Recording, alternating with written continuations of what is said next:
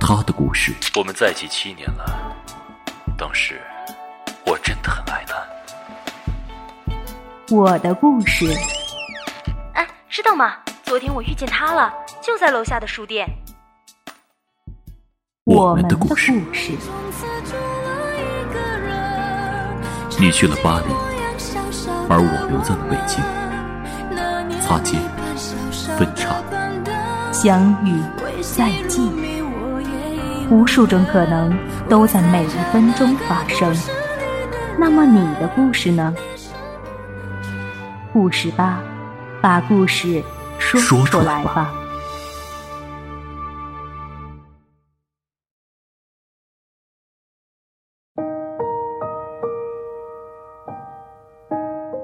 晚上好，欢迎收听半岛网络电台，我是实习主播点点。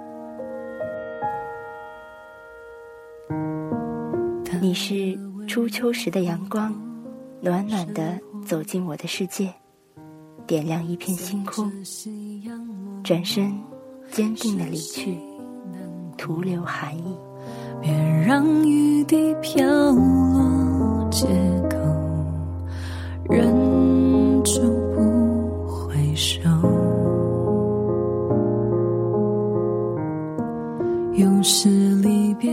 大四开学的时候，成都的天气已然是秋意盎然，每天湿漉漉的地面就像毕业生湿漉漉的心，找寻不到阳光，只能风干后水渍斑斑。跟你的相遇便是在这个初秋的校园，那是图书馆的五楼，我习惯性的坐在电子阅览区域。靠近储物柜的地方，你悄然地走进你的格子，娴熟地放入书本，然后拿走想要看的书籍。每天两次，一早一晚，刚好那时的我都在你附近，离你最近的电脑旁边。你到馆的时间一直都很有规律，在我早上复习英语单词的时候，你会出现。在我晚上练习英语阅读的时候，你会离开。有一次吃早饭，我和室友谈及你，我说我在图书馆碰到一个男生，我有一种比你优秀的人比你还努力的挫败感。朋友拉着我说想要见你一面，于是那个早晨，我和朋友相对而坐，在看到你到来的那一秒，我点头向朋友示意。那也是我第一个看见你的正面，不姣好却有着一股子魔力，想要与你亲近。如果你拼命的想要追寻一个人，那么你会发现生活中处处都会有对方的身影，在你毫无准备的时候相遇，便那么自然而然的发生。从那个真正关注的早晨开始，命运似乎把我们牵扯到了一起。除了图书馆的早晚，食堂、路上，总是能够远远的遇见。我不知道你记不记得我，也不懂得在我们相遇的那个时候，你朋友揶揄的笑脸，亦不会明白有那么一个早上，你突兀的坐到我的旁边。打开眼前的电脑，什么也没有做，一分钟后转身离开。也许命运只是不经意的将我们拉近，可惜谁都没有把握。于是命运嘲讽的笑着。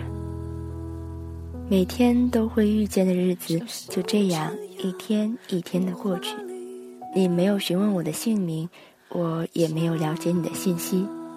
两条不同轨迹的人生，在打了一次照面以后，终于远离。我的包里还留着两块月饼，那是打算在中秋节前夕送给你和你朋友的节日祝福。那个晚上，我在图书馆五楼执着地待到闭馆，最后也没有等到你们的身影。不知道你是不是已经厌烦？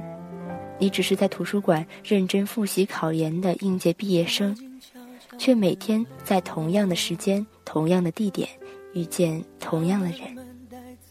所以你开始远离，远离我所在的世界。于是我也搬离了那个待了快一个月的电脑，离开那个能看见你的地方，躲到另外一处，远远的、很隐蔽的座位，还是每天记单词、做阅读，只是心偶尔会掏空，感觉少了点什么的失落感。本就是不相识的陌生人，没有拥有，便不会有失去。那些没有送出去的月饼，我会自己一点一点的吃掉，然后告诉自己，陌生的相遇，陌生的人，陌生的那段记忆，就像口中甜到腻的月饼，只会在口中留下一刹那的美味。还记得刚遇见的时候，我也写了一篇随笔，那里满满的都是美好。那时的等待，就像期待早上美美的朝霞，夜晚璀璨的星空。那时的相遇，不会说，只一眼，便是万年。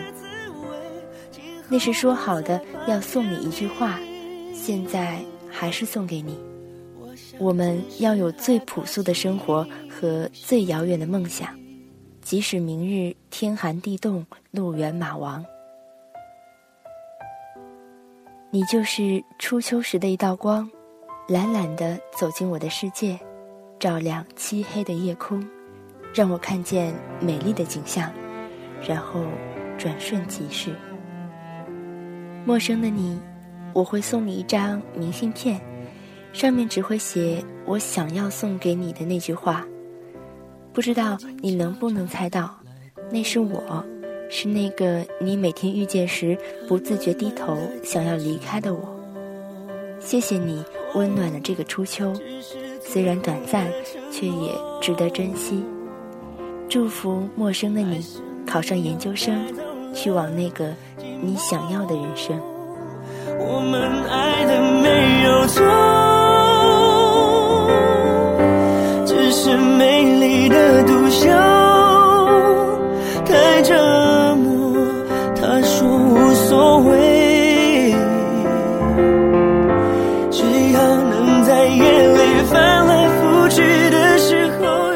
陌生的人，希望你快乐的生活，带着另一个陌生人的祝愿。那句想要送给你的话，在图书馆开放五楼的晚上，很顺利的塞到了你的储物柜。顺利的原因是，那天你和你的朋友都没有出现在图书馆，因此，在我准备离开图书馆的前一秒，拿出了事先准备好的明信片，没有犹豫，带着欣喜的。塞进了你的储物柜。我还记得，那天是图书馆在国庆期间第一次开放五楼，所以到馆的同学不是很多。而我因为要在没有你的情况下匿名送给你明信片，于是待到闭馆，在我塞好明信片离开前，很不期待地看到了图书馆的男老师，他静静地看着我，目不转睛。没有一点情感的，只是木讷的看着我。其实，在图书馆开放五楼的那一天，我在图书馆的学习状态不是很好。我以为，天真又执着的以为，你也会出现在图书馆，像之前所有的不期而遇一样，在我毫无准备的情况下，能够看到你总是面带笑意的侧脸。可是没有。那一整天，不管是图书馆，还是食堂，亦或是学校的林荫道上，都没有那个我想要找寻却一直找不到的身影。那句想要送给你的话，其实迟到了好久。在半个月前，在第一次真正照面之后，我就开始筹划着怎样送给你那句话。刚好我所在的电台周年庆。会给每位电台的人员发一份纪念品，于是我便想到了以明信片的方式送给你那句话。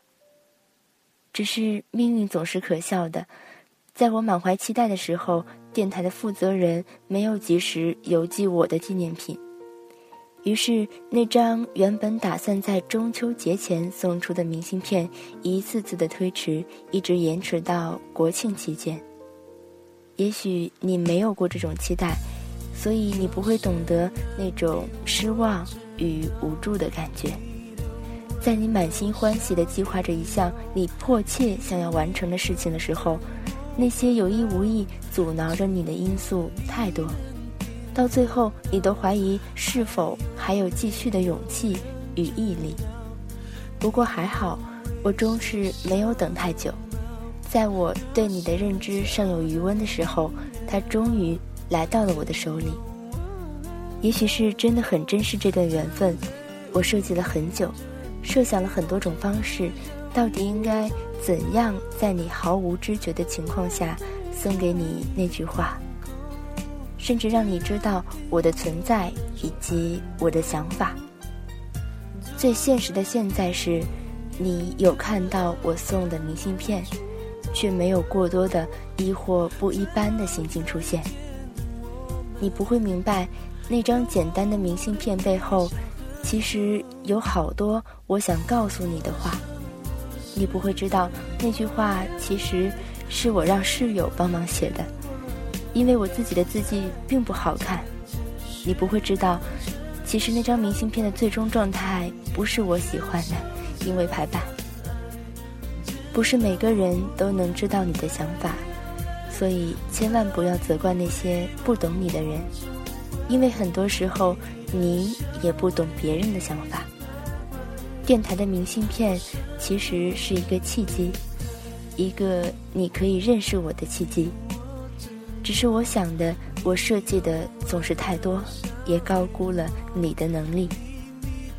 明信片上有明确的电台微博地址，我也故意的留下了我在电台的名字，也即是我的微博名。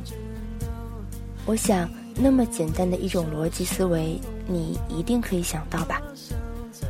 只是最终你没有，亦或你根本就没有想要深究的意图。也许你认为那是某个人的恶作剧，也许那是你的某位同学想要送给你的祝福，也许你只是简单的认为那是一位陌生人送给你的祝愿。所以你只是简单的接受就好。所有所有的原因，归根到底只是一句：你并不知道那是我送的，那个陌生的总是出现在你的视野中的我送的。说不失望是假的，一个人辛辛苦苦计划了很久的事情，怎能轻易的说着没有希冀？明信片送出的第二个早上，我还是坐在熟悉的电脑前面做着英语翻译。其实我没有想过会遇见你，所以当你的朋友发出让你走的言语的时候，我不经意地朝你的方向看去，终是看到了那个几天不见的熟悉又陌生的身影。因为望见的只是背影，所以我不能看到你的脸庞。不能看到你的脸上出现的吃惊亦或欢喜的表情。我也曾想象过你看到明信片的时候会出现的神情，只是现实并没有给予我证实的机会。不得不承认，那一天我都处于兴奋状态，只是兴奋的时间也只局限于一天，因为剩下的时间在没有收到期待的反应之后。那些兴奋，变成了此刻既无奈又愤恨的情绪。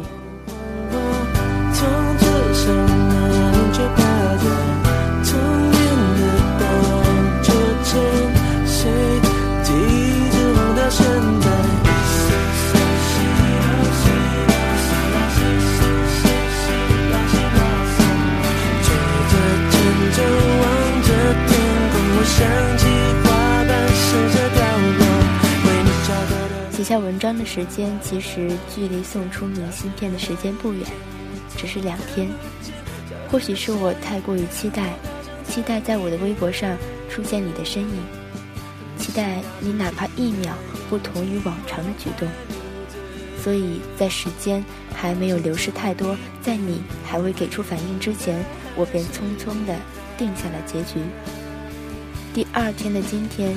你一个上午都没有出现。判断你是否出现的，不是我能看到的你的身影，而是你的储物柜里不小心跑出来的一段绳索。在我一次下楼打水的时候，注意到那根绳索消失不见，于是我便自然地知晓你曾经的出现。就像我能够因为你的绳索判断你的出现一样，我所希望的只是你能够从明信片里发现我的存在。老实说，真的是特别简单的线索逻辑，可是你最终没有发现。于是，在没有心情看书的情况下，我只能绝望地写下故事的结局。好想只写一句话结束这整件事情，可是不想让以后的我忘掉这样的一段缘分。于是，在我紧锣密鼓的复习状态下。还是抽出时间写下这篇文章，就像文章题目一样。也许每段故事都应该有个结局，不管是好是坏，终应有那么一个结局。告诉别人，也告诉自己，那段缘分，那段感情，也有了结局。没有开始，便已结束的结局。也许在我写下文章之后的某个时间里。你会做出反应，只是我想那个时候我已经没有了期待，所以也不会有什么情绪可言。落下的最后一个字眼，缘分也该结束。陌生的人，陌生的缘分，陌生的感情，陌生的一切，终于没有了继续陌生的原因。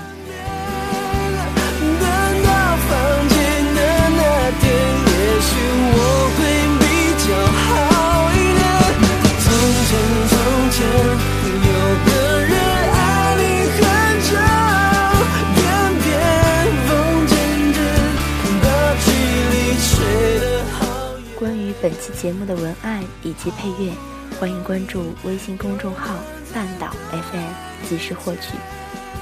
更多节目以及最新动态。欢迎在新浪微博搜索“半岛网络电台”，关注我们。今天就是这样，晚安。